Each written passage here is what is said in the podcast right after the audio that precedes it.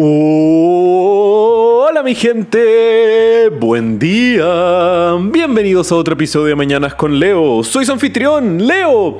Martes 8 de enero, yeah. ¿Cómo se están levantando mi gente? Espero que muy bien. Espero que llenos de energía, de alegría y al mismo tiempo de agradecimiento. Y encuentro que esto pueden ser agradecimientos por muchas cosas, por la familia que tenemos, por las personas que nos rodean, por la salud que gozamos o por el trabajo que tenemos, no sé. Cada uno tendrá lo que sea para estar agradecido y estar feliz. Y dense cuenta lo buena que está haciendo su vida en este momento. Y a veces, qué bueno es tener esa conciencia de agradecimiento sobre las cosas que tenemos el día de hoy, porque mucho de nuestro ser es tan frágil a veces y gran parte de la pseudoestabilidad que llamamos en nuestra vida puede ser totalmente destruida por cosas muy fortuitas. Un accidente, un tema de salud, un revés en el mercado. Siempre estamos viviendo en un mundo lleno de incertidumbres y posibilidades que podrían sacarnos totalmente de nuestra rutina y desestabilizar estabilizar nuestra vida. Así que por el momento, si sienten que su vida está bien, estén agradecidos por eso, mi gente, porque nunca es malo tener esa, esa gratitud, pues que al mismo tiempo nos da, nos ayuda un poco a tomar perspectiva y estamos viviendo felices en el momento, sin estar sufriendo por las ansiedades del futuro o los arrepentimientos del pasado.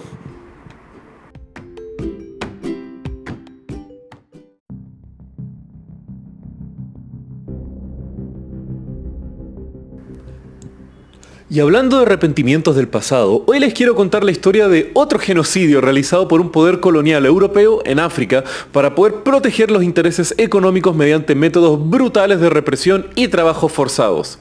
Y sí, aun cuando ya les comentamos de las atrocidades realizadas por Leopoldo II hace unos episodios atrás en el Congo belga, tristemente África es uno de los continentes que más ha sufrido y al mismo tiempo un genocidio multiplicador casi en manos de diferentes colonos europeos. Este caso sucedió en lo que se conoce hoy como Kenia, lo cual desde el año 1800 fue una colonia británica y era conocida como la perla de África, una de las joyas más valiosas para el imperio británico y al mismo tiempo una de sus colonias más valiosas.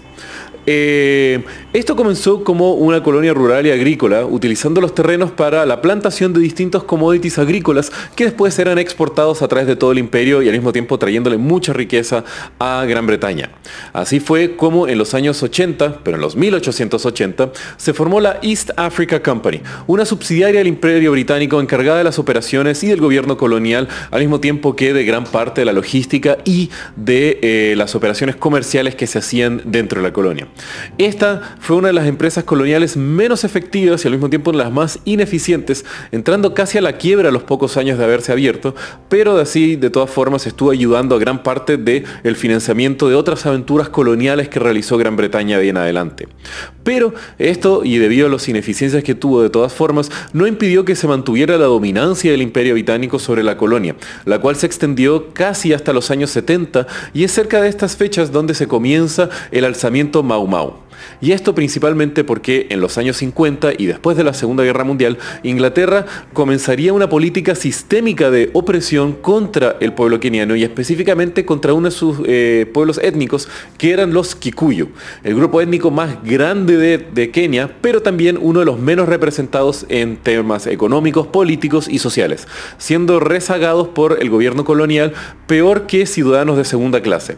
Y esto fue empeorando año a año, pues eh, las labores que realizaban los Kikuyu bajo la dominancia del gobierno eh, colonial británico fueron generándose brutalidades cada vez peor y peor. Tanto así que se comenzaron a construir campos de trabajo forzados donde los Kikuyu eran llevados a trabajar la tierra, explotar minerales y realizar otros trabajos para el poder colonial prácticamente mediante una metodología y una sistema, sistemas sistemita, oh Dios mío esa palabra, bueno, una metodología sistémica del abuso de los colonos contra el pueblo Kikuyu. Y así fue como poco a poco tanto el pueblo Kikuyu como otros eh, grupos étnicos de Kenia se estaban cansando del abuso por parte de los colonos blancos y nace el grupo llamado Mau Mau.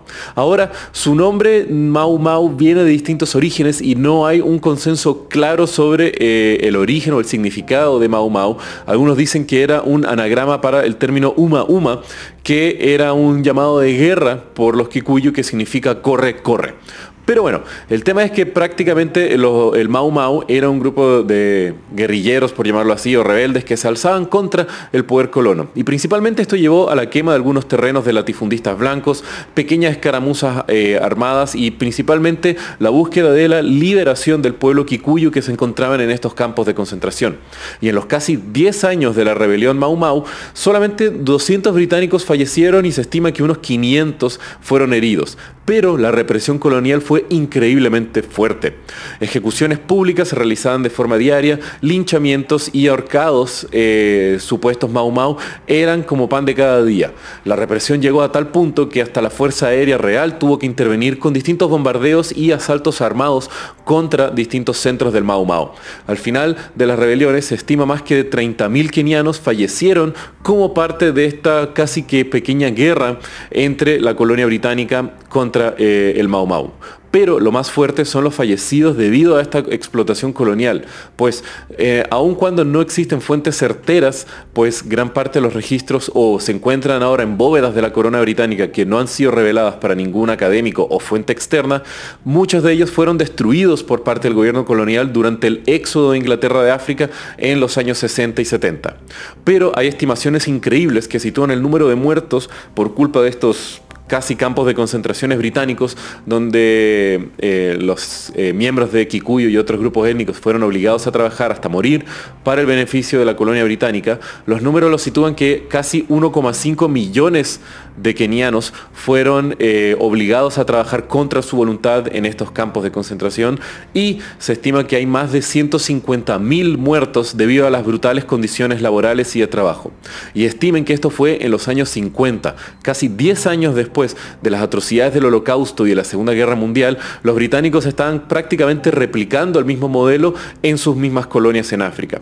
Y bueno, aquí también hay otra triste historia sobre el brutal abuso y la relativa impunidad que han tenido los poderes coloniales a través del siglo XX-XXI, pues aun cuando tienen todos estos pecados del pasado, aún casi han salido de forma ilesa, pues aun, cuando se han abierto casos legales de, reparaciones en cortes internacionales contra Gran Bretaña por parte del pueblo kikuyu de sobrevivientes de este genocidio británico, eh, hasta el 2017 no se ha logrado una victoria legal a favor de los kikuyu para poder tener algún tipo de reparaciones por todo eso.